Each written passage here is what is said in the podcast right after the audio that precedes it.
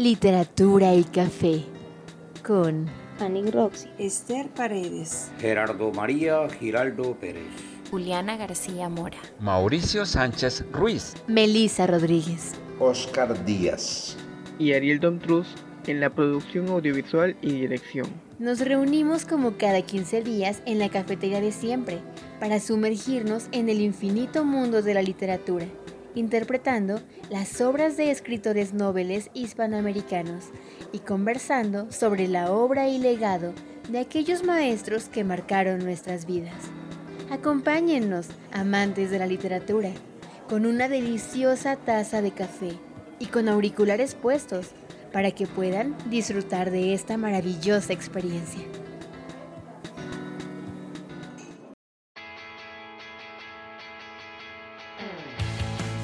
Saludos amigos amantes de la literatura. Una vez más el día de hoy y desde la cálida y rica Colombia, contaremos con la participación especial del músico Juan Rama. Y por supuesto, además en nuestra cápsula literaria, contaremos con diferentes invitados desde España, Argentina, Uruguay, Cuba y Colombia, que nos acompañarán en nuestra cápsula literaria. Y también desde Colombia los invito a escuchar la melodiosa voz de Juliana, quien en esta ocasión nos presenta el espacio de efemérides.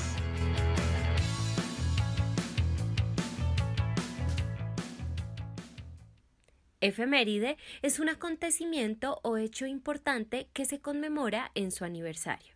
Existen muchos tipos de efemérides y aquí en Literatura y Café recordamos algunas de las efemérides literarias más importantes del mes de julio.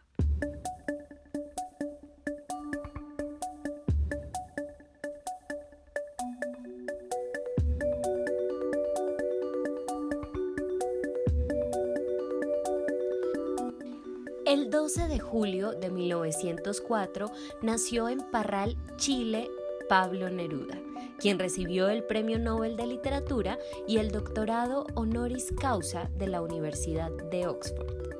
Entre sus obras más destacadas están Confieso que he vivido, 20 poemas de amor y una canción desesperada, Canto General y muchas otras que lo llevaron a ser considerado uno de los poetas más influyentes de la lengua española del siglo XX.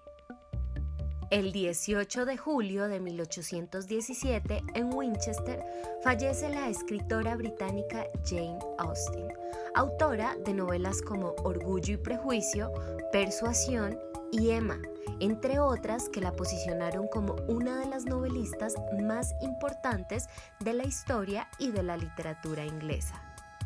El 21 de julio de 1899 nace Ernest Hemingway, escritor y periodista estadounidense, ganador del Premio Nobel y el Premio Pulitzer, autor de títulos como El viejo y el mar, Por quien doblan las campanas y otras grandes obras de la literatura universal, quien además falleció también durante el mes de julio, el día 2 del año de 1961. El día 22 de julio de 1990 muere Manuel Piuk, reconocido escritor argentino, autor de obras como Boquitas Pintadas, El beso de la mujer araña y Sangre de amor correspondido. El 31 de julio del año de 1965 nace Joan Caitlin Rowling, autora británica mundialmente reconocida por escribir la serie de libros de Harry Potter bajo el seudónimo de J.K. Rowling.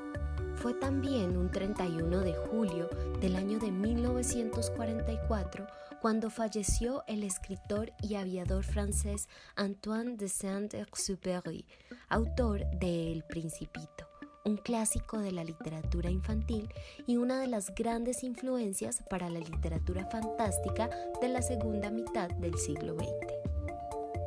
Hasta aquí nuestras efemérides literarias del mes de julio. Yo soy Juliana García Mora y quiero invitarte para que nos sigas en nuestras redes sociales y compartas con nosotros todas las efemérides que conoces del mundo de la literatura.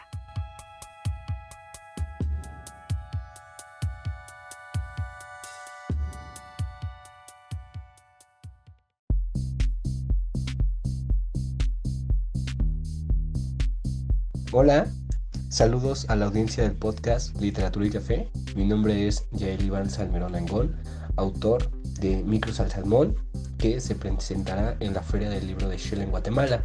Pueden adquirirlo directamente conmigo en mi página de Facebook o en Instagram, así como Yael Angón o como la editorial o Pequeña Obstaltenango Editorial. Muchas gracias.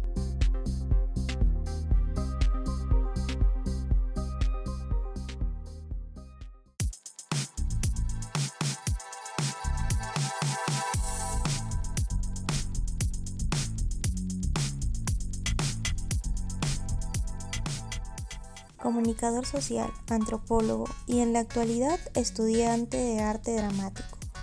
La versatilidad y facilidad para acoplarse a cualquier instrumental para dar un mensaje es algo que lo caracteriza como artista. Si le preguntan si tiene algo nuevo que dar, no sabría contestar a esa pregunta, pero tiene algo que dar. Mientras esté conectado con él mismo, con su entorno, con la parte más humana de nosotros, siempre dará todo lo que es a quien lo escuche. En este episodio tendremos una cápsula musical reflexiva, con un estilo fresco y nuevo. Les presentamos directamente desde Colombia al artista Juan Rama. Hola, ¿qué tal familia? Soy Juan Rama y quiero invitarlos a escuchar El Quinto Elemento, una canción que ha sido realizada con Jake Stansbury de Inglaterra. Eh, esta canción lo que busca es explorar dentro de nosotros mismos para darnos cuenta de que nosotros somos el quinto elemento, una parte más de la naturaleza que debe convivir en armonía con ella. Esto es hip hop acústico y bueno, me encantaría, me encantaría que todos lo escucharan y escucharan un poco más de mi material en SoundCloud. Estoy como Juan Rama Sound. Así es que ya saben familia, estamos haciendo puro y real hip hop acústico buenas temáticas, hablando de buenos temas, haciendo música con responsabilidad. En estos mundos donde la música tiene poca responsabilidad, lo que tenemos que hacer, quienes empuñamos el micrófono, es hacerlo de la mejor manera. Saludos a Radio Poesía. ¡Boom!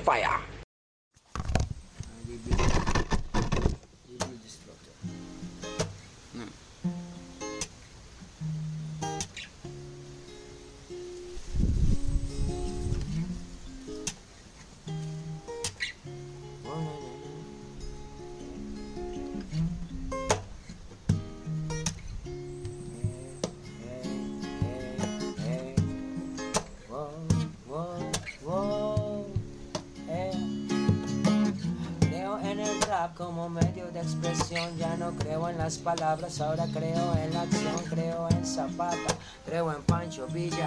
Y ya no me como el cuento de Eva y la costilla. Creo en la magia ancestral. Creo en Quetzalcoatl, en Cuculcán, en los mayas y los mexicas. Creo en la gente y lo digo para que escuchen. Creo en el poder, en el negro mapuche.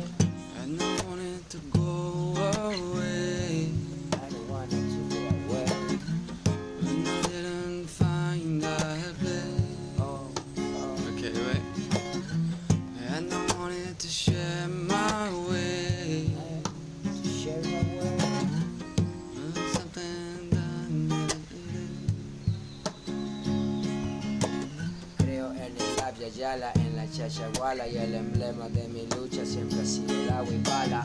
Creo que la vida hay que llevarla suave y tampoco consumir más de lo que cabe, pero sé que del dicho al hecho hay mucho trecho y que el sucio Rockefeller nunca está lo satisfecho.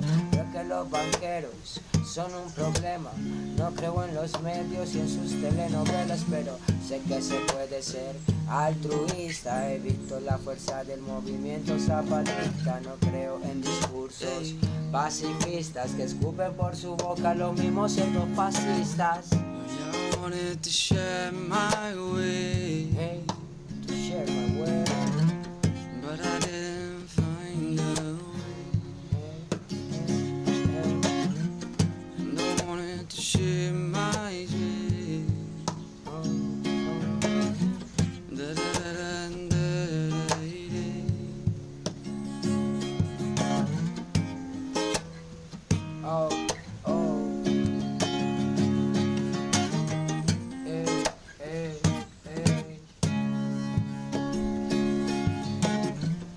creo en esta educación porque veo que fomenta deshumanización. Digo que no creo en la resurrección de Cristo, sin embargo lo confieso, creo en cosas que no he visto. No creo en el gobierno, ni en el cielo ni al infierno porque creo que el infierno ya lo estamos viendo, pero creo en la emancipación mental.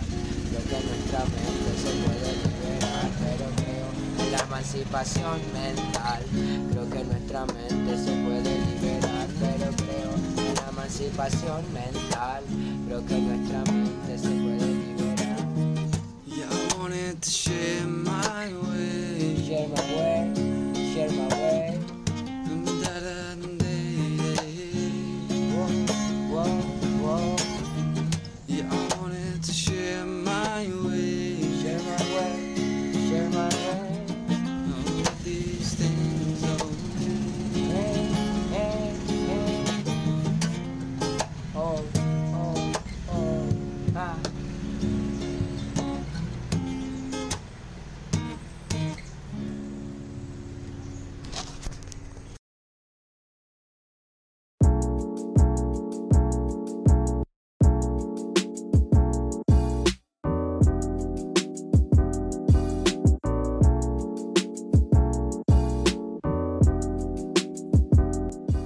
Escuchábamos a Juan Rama.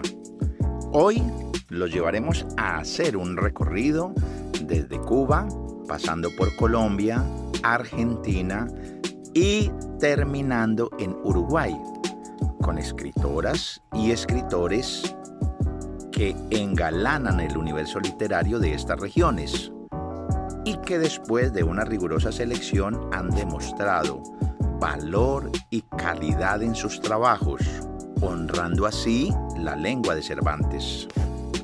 Escucharemos a cada uno de estos escritores y escritoras invitadas a este escenario de difusión y la interpretación de una de sus obras. Hola, soy Javier Argüelles, tengo 25 años y resido en La Habana. Comienzo a motivarme por la escritura gracias a mi, a mi amor por la literatura fantástica y actualmente formo parte del proyecto Encrucijada Literaria dirigido por la escritora cubana Elaine Vilán Madruga y es gracias a esta experiencia que obtuve mi primera publicación desde el punto de vista profesional con un mini cuento que se publica en el portal web de cubaliteraria.cu y luego se me publica una crónica en la tercera edición de la revista colombiana Puerta Escarlata. En el caso de Silvido, que es el cuento que les presento hoy, es un cuento escrito a raíz de mi participación y mi experiencia en este taller y es un cuento completamente inédito y espero que lo disfruten. Silbido.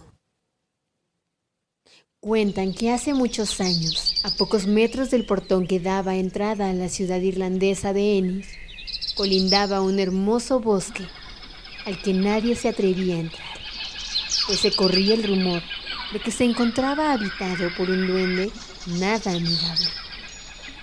No se sabe con certeza la veracidad de esta historia, pero todas las noches los habitantes de la ciudad escuchaban una melodiosa tonada que se filtraba entre los árboles hasta cada día.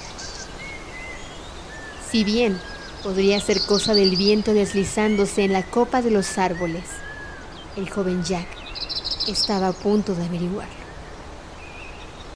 Tras haber quedado huérfano a la corta edad de 10 años, el joven se ganaba la vida como leñador.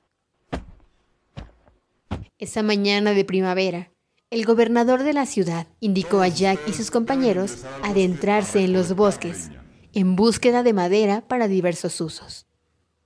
Estaba claro que el bosque del duende no sería una excepción. Si bien el joven Jack advirtió a su señor no enfurecer a la gente pequeña, ya que la canción que se escuchaba todas las noches no era más que una advertencia a no traspasar sus dominios. Este, por su parte, incrédulo y cristiano, tomó por estupideces paganas los consejos de sus trabajadores. Cortaré la cabeza a todo aquel que me desobedezca, amenazó. Tras el estruendo de esas palabras, Jack y sus compañeros partieron a cumplir su labor. Caminaron un par de horas hasta llegar a los límites del bosque del duende. donde robles, cedros y otras maderas preciosas se postraban majestuosamente ante sus ojos. Adentrados ya en la espesura, comenzaron las labores y un árbol tras otro fueron cayendo ante el vaivén de las hachas. No pasó mucho tiempo antes de que pudiera escucharse un melodioso pero aterrador silbido entre los árboles, acompañado de fuertes ventarrones. Quién sabe dónde, pero cerca estaba el duende, dando muestra fehaciente de que no le gustaba el actuar de los invasores. Aquella melodía atemorizó tanto al joven Jack que el hacha se le resbaló de las manos. Se quedó congelado de miedo mientras sus compañeros continuaban las labores, con la premisa de que quizás era mejor pasar por alto las supersticiones de los viejos, a sufrir la ira del gobernador. Así continuaron con la encomienda, ignorantes del castigo que estaba por venir. Cuando hubieron cortado suficientes troncos, Jack y los demás leñadores retornaron a la ciudad. Los días pasaban y cada mañana los leñadores retornaban al bosque del duende para talar más árboles, ignorantes de las melodiosas advertencias. El joven Jack no podía soportar aquel sonido tan aterrador que lo acechaba. En la tarde, tras regresar del bosque, decidió presentarse ante el gobernador y entregarle su herramienta en señal de renuncia. A su vez, imploró al Señor que ordenara detener la tala de árboles en aquellos bosques, o un terrible castigo caería sobre la ciudad. Mientras que su señoría, indignado ante el descaro de un simple campesino, ordenó a sus guardias que arrestasen al hombre inmediatamente. Serás decapitado al amanecer por tu petulencia, sentenció el gobernador. Jack fue arrastrado en cadenas hacia una celda en lo alto de uno de los torreones del castillo, desde cuya ventana se podía observar a plenitud cómo la plaza era dispuesta por los preparativos de su ejecución. Esa noche, la música del duende no se hizo esperar, aunque esta vez marcaba un ritmo diferente a los anteriores. La melodía era cautivante y suave como el trino de las aves. ¿Cuál no fue el asombro de Jack cuando vio aparecer de uno a uno a los niños del pueblo, que danzaban alegremente envueltos en un profundo sueño? Jack observó con asombro cómo los retoños bailaban durante varios minutos, para luego marcharse rumbo al bosque al compás de la tonada. A la mañana siguiente, nadie parecía notar que todos los niños en Ennis habían desaparecido, y el joven Jack fue ejecutado al alba. Como mismo, nadie notó que todos los árboles que habían talado habían vuelto a crecer de la noche a la mañana. Un saludo fraternal y solidario a los amigos radioescuchas. Soy un artesano de la palabra, un hilador de historias sin contar, un tejedor de versos, un maestro por naturaleza, un emprendedor nato, un escribiente que cocrea y recrea en acuarelas el rostro y el corazón humano con la pluma de la fantasía y la imaginación. Soy Nauro Waldo Torres, un santanderiano, natural de Puente Nacional, Colombia. Mis cuentos, relatos e historias, así como mis poemas están en mi blog. Si algún radio escucha desea leer y beber de mis letras, estoy en la web, simplemente digitando en el buscador Historias sin contar o numeral Nauro Torres. También algunos de mis poemas están en la web Poemas del Alma y Poéticos, y en mi perfil de Facebook, y en Santander es mi cuento, página de Facebook con la cual estoy conectado con mis alumnos de los últimos 10 años. Algunos de mis poemas y relatos se vienen difundiendo radialmente en la emisora FM de la Cúpula del Socorro, Santander, en Ecos Poéticos y en el programa Noctámbulos de la Radio Nacional de Colombia, así como en el programa De todo un poco y un poco de todo de la uruguaya María Fernanda Peralta. He sido referenciado en la revista digital Dejando Huella, y he participado en una antología de escritores y poetas colombianos y latinoamericanos. Soy miembro activo del Laboratorio de Poetas y Declamadores de la Casa de la Cultura de Florida Santander, del Grupo Capitolio de Cali y colaborador esporádico de Radio Poesía de Armenia. Gracias, Padre. Gracias, Padre, por reconocerme y darme el apellido, por prodigarme el sustento, un lecho y un techo, por acogerme con tu amor y brindarme protección, afecto, guía, cuidado y manutención. Por ser el primogénito, fui tu hijo anhelado. Al verme llorar, respirar y vivir, fui tu hijo ansiado. Fui otra razón de tus empeños, trabajando extasiado, fui tu despertar en tempraneras madrugadas y motivo de precaución en tus jornadas. Gracias, Padre, por engendrarme jubiloso, por acariciarme con gozo, por cincuenta y siete años prodigando amor con alboroso, en mi fugaz existencia siempre gozoso, con amor acogiéndome y aconsejándome. Gracias, Padre, por tu infinito amor. Gracias, Padre, por tu paciencia y corrección. Gracias, Padre, por tu guía y orientación. Gracias, Padre, por el ejemplo y comprensión. Gracias, Padre, por el hogar y la familia que nos prodigó. Hoy, por los años jorobado, a Dios mi plegaria agradecido, con tu ejemplo enseñando transito tus enseñanzas las duplico y en mi añoranzas te evoco. Y en mis oraciones al Altísimo de rodillas mil gracias y alabados por tu ejemplar existencia. Junto a tus cenizas las de mi madre reposarán. En el nicho margaritas brotarán y con las mías en el mismo panteón una antorcha encendida permanecerá como signo efímero de la existencia humana.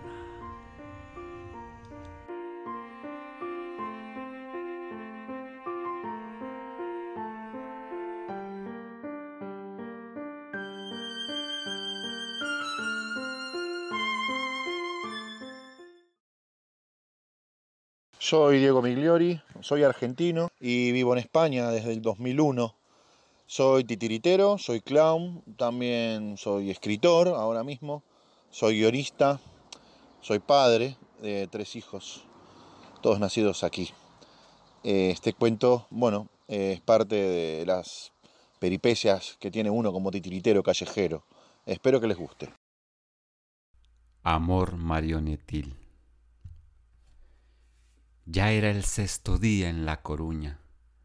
El titiritero estaba cansado. Era su último día. Seguía con esos ropajes medievales y su sombrero elegante que tapaba la incipiente calvicie o la ausencia de jabón en su cabeza. Su garganta empezaba a jugarle una mala pasada debido a la inestable temperatura gallega. Un rato frío, otro de lluvia y otro de sol. El año anterior también había estado con otros cuentos y otros títeres. Antes de empezar la función, él se asomaba por una de las ventanas del teatrillo de títeres, que emulaba un castillo medieval.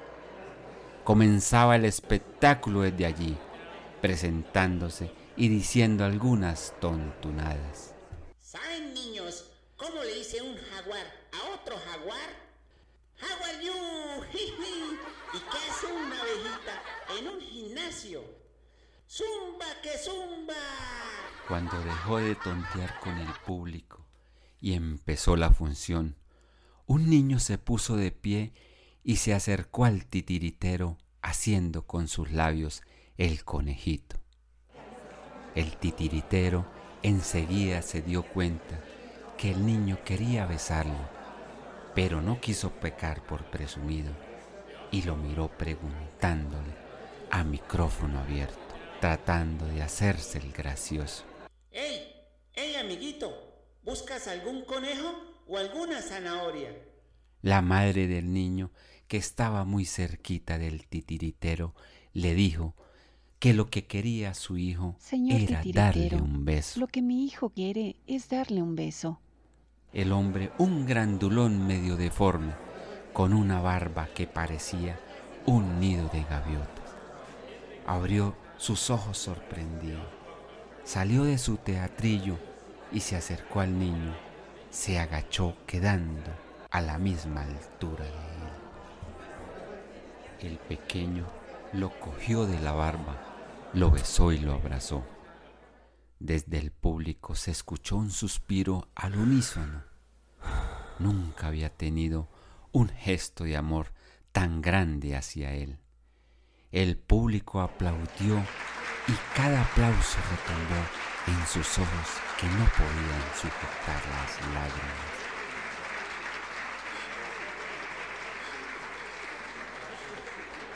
Él atinó a apagar el micrófono por si se notaba aún más su desnudez ante 150 personas que estábamos contemplando la muestra de amor jamás realizada hacia semejante ser. Se intuía cómo a su garganta, ya castigada por los días, se le hacían nudos y más nudos sin poder emitir ningún tipo de sonido. El titiritero había tenido alguna muestra gratuita de cariño de los niños hacia sus marionetas. Pero esta vez era diferente, era directamente hacia él. No había ningún muñeco que se interpusiera en ese beso. Todos quedaron expectantes ante semejante regalo.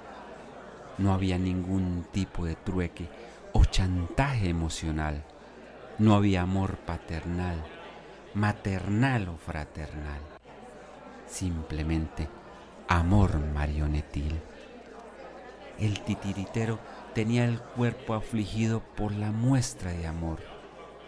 Podíamos ver su corazón como pinchado por 28 agujas de cartón. No pudo reaccionar y quedó paralizado. Volvió a encender el micrófono y con una tos falsa retomó su espectáculo. Nadie le creyó. A lo mejor el niño creía que al besarle se rompería el hechizo y se convertiría en príncipe. Yo les aseguro que esa tarde el titiritero se sintió como un rey. Estimados amigos, tengan ustedes muy buenos días. Mi nombre es Jaina Leoni, soy escritora uruguaya y es un gusto para mí poder estar aquí en este programa tan importante, especialmente para escritores y músicos noveles como es Literatura y Café. En cuanto a mi trayectoria literaria, les cuento que comienza cuando era niña y eh, tenía la aspiración de tocar guitarra y cantar. Entonces me gustaba escribir mis letras infantiles, que eran cortitas, y con el profesor de música le poníamos letra. En el año 2010 o 2011, no recuerdo exactamente, una empresa estatal hace acá un concurso para promocionar los lugares turísticos uruguayos. Entonces yo participo participo con varios de mis trabajos y quedo eh, elegida igual que otros cuatro compañeros. Y los poemas son leídos en la radio en varias oportunidades acá y en el exterior porque la idea era atraer a los turistas extranjeros. La alegría más grande fue cuando los organizadores del, del concurso, del evento, me dicen que sería interesante que siguiera escribiendo porque realmente no habían sabido con cuál quedarse de mis trabajos. Bueno, me ha ido muy bien, tengo aproximadamente más de 80 premios, me encanta participar, me encanta conocer gente. También escribo novelas de amor y, bueno, y dedico una gran parte de mi tiempo a todo lo que tiene que escribir eh, en cuanto a la obra que he presentado aquí, Regálame tu cuerpo, está eh, armada para prepararse en un próximo poemario, en este momento tengo 22, que se va a llamar Historias de la Luna. Regálame tu cuerpo, regálame tu cuerpo, vestido de esperanza. Apago a los sueños que conserva mi alma, resbalando, resbalando tus dedos sobre, mi piel sudada, por culpa del deseo que, des- que despierta en la cama. Sabe que es nuestro dueño, tu piel es su morada. Mientras, mientras brilla en el cielo la dulce luna clara, brindándonos aliento, aún sin decir palabra. Atenta está a los versos que nuestro amor regala, mientras transcurre el tiempo, sin poder hacer nada. Difícil detenerlo. Sonríe en la madrugada junto al sol como fuego rozando la ventana. Juega sobre mi cuerpo, crepita tu mirada, hasta un nuevo encuentro, bajo luna plateada y ansiosos sentimientos que otra vez nos embriagan. Respira sobre el lecho cada vez que me amas, que me amas.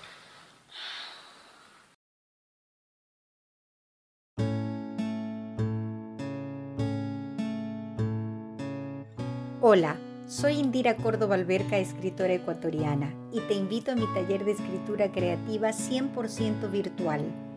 Pondré en tus manos las técnicas para dar forma a tus escritos.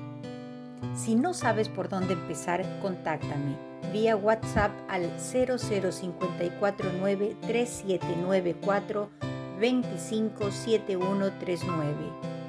Dale a tu propia historia un final feliz.